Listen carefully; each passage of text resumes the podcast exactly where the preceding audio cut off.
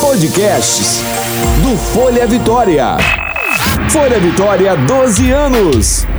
Agora eu ouço Folha Vitória. Começa agora Sexo e Prazer. Apresentação: Flaviane Brandenberg. Olá pessoal, aqui quem fala é Flaviane Brandenberg. Eu sou sexóloga e terapeuta de relacionamento. E hoje temos mais um encontro para falar daqueles assuntos que nós adoramos, que envolve sexo, sexualidade e os relacionamentos. E sabe qual é o tema de hoje que eu preparei para vocês? É que os vovôs e as vovós estão fazendo cada vez mais sexo. E sim, é isso mesmo que você ouviu. Estamos vivendo cada vez mais 60, 70, 80, 90 anos e estamos livres para o exercício do sexo, né? as pessoas nessa idade estão buscando vários recursos para ter uma qualidade de vida em suas relações íntimas. Esses recursos são através da medicina, da psicologia e da sexologia. E eu digo, meu consultório está cheio dos vovôs e as vovós lá querendo curtir cada vez mais um sexo ou uma intimidade bem mais gostosa. E devemos, é lógico, diante de tudo isso, alinhar nossas expectativas. Porque, de fato, nós envelhecemos, né? E o sexo ele entra também dentro desse pacote. Porque envelhecemos fisicamente, o nosso organismo ele passa por diversas alterações e precisamos acompanhar essas mudanças para a gente entender o que, que precisamos explorar mais, né? Num contexto de intimidades. Homens e mulheres, né? Tem as alterações de hormônios, alterações musculares, as alterações sociais, né? Alteração psicológica diante de tudo isso. Além de tantos tabus e preconceitos que existem também né, para as pessoas que é reconhecida aí como pessoas da terceira idade. Muitas pessoas acham que eles são assexuados, mas não são, tá? Engana quem pensa. Então, pessoal, e eu separei 10 dicas para quem está acompanhando esse podcast de como pode melhorar ainda mais a qualidade da sua relação. E os benefícios, eles são inúmeros, tanto para a saúde do corpo quanto a mente, proporcionando maior qualidade de vida e equilíbrio para o sistema neuroendócrino. E eu listei aqui para vocês informações que ajudarão a tirar dúvidas e quebrar esses inúmeros tabus relacionados à sexualidade na velhice. Então, a primeira dica é: o tempo da ereção ela muda. Em primeiro lugar, é importante saber e aceitar que a relação sexual não continuará da mesma forma como se era jovem. O corpo mudou e não tem mais o mesmo pique, né, para aguentar aquelas maratonas sexuais ou, lógico, muito tempo de penetração. Isso ocorre principalmente por conta da redução da testosterona e outras questões de saúde, como a obesidade e o colesterol. O tempo que o idoso consegue sustentar a ereção é menor e o período de latência entre uma relação e outra também ela muda. Assim como o homem também vai perceber uma diminuição do volume ejaculatório. Às vezes terão um orgasmo sem ter ejaculado. A sensibilidade também na área genital, tanto do homem quanto da mulher, também terá uma certa redução. Por isso, investir no tempo, nos carinhos, na qualidade dessa relação antes da intimidade é extremamente importante para esse corpo já ir sendo estimulado. Então, essa foi a dica número um. A número dois é, são para as mulheres que também sentem mudanças durante a relação sexual, pois as mulheres têm funções fisiológicas alteradas, assim como os homens. A disfunção mais comum é a dor que essa mulher pode sentir, né, a dor referente aí à penetração. Justamente porque com a redução da lubrificação, a, a pele da vagina, a parte interna da, do canal vaginal, ele fica mais sensível e essa sensibilidade provoca um certo desconforto. Então, sugiro para os casais não abrirem mão de um bom lubrificante, que ele vai conduzindo os toques, vai deixando mais confortável e esse sexo vai ficar muito mais atraente para ambos. Dica número 3: novas formas de prazer. O sexo, lembrando, não é só penetração, muito pelo contrário. Muitas vezes a penetração é o final da relação. E geralmente os idosos devem resgatar a sexualidade de outras formas. Uma dica é o estímulo ou a massagem corporal. O parceiro toca o corpo um do outro com óleos, com hidratante, vão se curtindo e vão se descobrindo, ou melhor, se redescobrindo.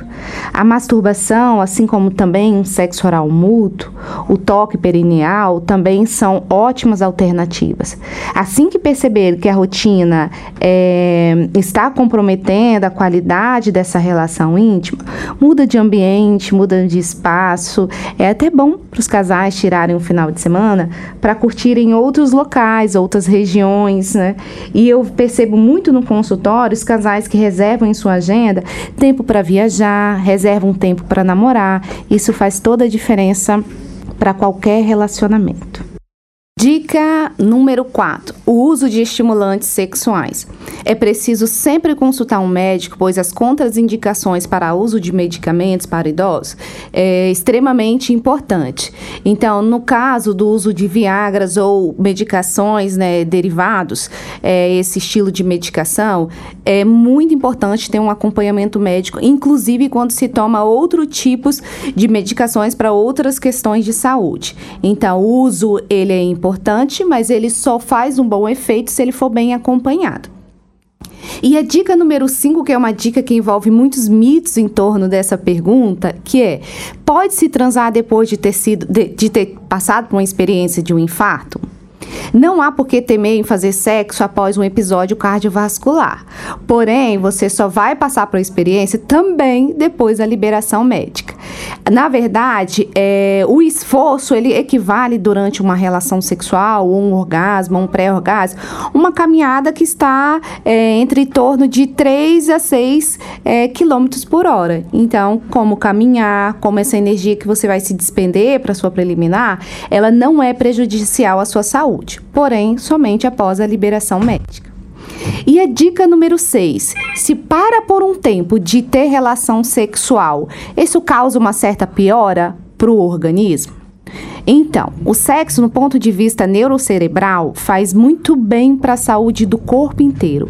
O orgasmo, ele causa uma descarga de endorfina, que causará efeitos calmantes e ainda é um potente analgésico, diminuindo eventuais dores do corpo da pessoa mais idosa. E a dica número 7 é: valorize a sua intimidade. Desde que não perca o carinho, o respeito, o casal estará sempre ativo sexualmente falando. É recomendável que não se esqueça de começar o relacionamento bem antes, pois as mulheres são bem mais afetivas, gostam de todos esses mimos, esses carinhos, né? Que o homem ou outra mulher ela pode estar proporcionando um aí um para o outro. O principal é entender que seus corpos tiveram alterações e juntos vão precisar se adaptar. Dica número 8. Os acessórios sexuais, eles são bons aliados? Sim, o casal ele não precisa ter vergonha de explorar outras formas de se relacionar sexualmente. E os brinquedos eróticos, ele faz um par perfeito. Se não quiser ir no sex shop, não se preocupa, hoje tem tantos sites que vendem produtos sensacionais, tanto para questões do prazer do homem e da mulher. Então, lembre-se, as mulheres, se for comprar para usar com a sua parceira, é bom perguntar antes, porque os homens costumam confundir um pouco o tipo de vibradores que geralmente as mulheres gostam. Nada de ir naqueles maiores, naqueles muito cheios de informações, porque nem sempre é isso que a sua parceira quer. Então, converse sempre um com o outro. E as mulheres também, nada de comprar aqueles brinquedinhos que vão deixar eles muito mais é, assustados do que sentados. E a dica número 9 é: use preservativos. No Brasil foi registrado o um aumento de 29% do número de casos de HIV entre os idosos entre o período de 2014 a 2015. Uma dessas explicações é que o homem não quer usar ainda o preservativo para não perder a ereção e assim acaba sendo contaminado e contamina outras pessoas também, né? Outros parceiros ou outras parceiras. Então, use preservativo. A responsabilidade ela é individual. Homens e mulheres estão solteiros, vão viajar, vão se curtir, bote seu preservativo aí na bolsa, na sua carteira e curta com segurança. E a dica número 10, que ela é o número 10, mas não é a menos importante, muito pelo contrário, é lembre-se de cuidar da saúde do seu assoalho pélvico. Porque a saúde dessa região ela é extremamente importante, pois ela é uma estrutura muscular na região da bacia que serve para controle, controle urinário, fecal e ginecológico garante melhor qualidade sexual durante o envelhecimento.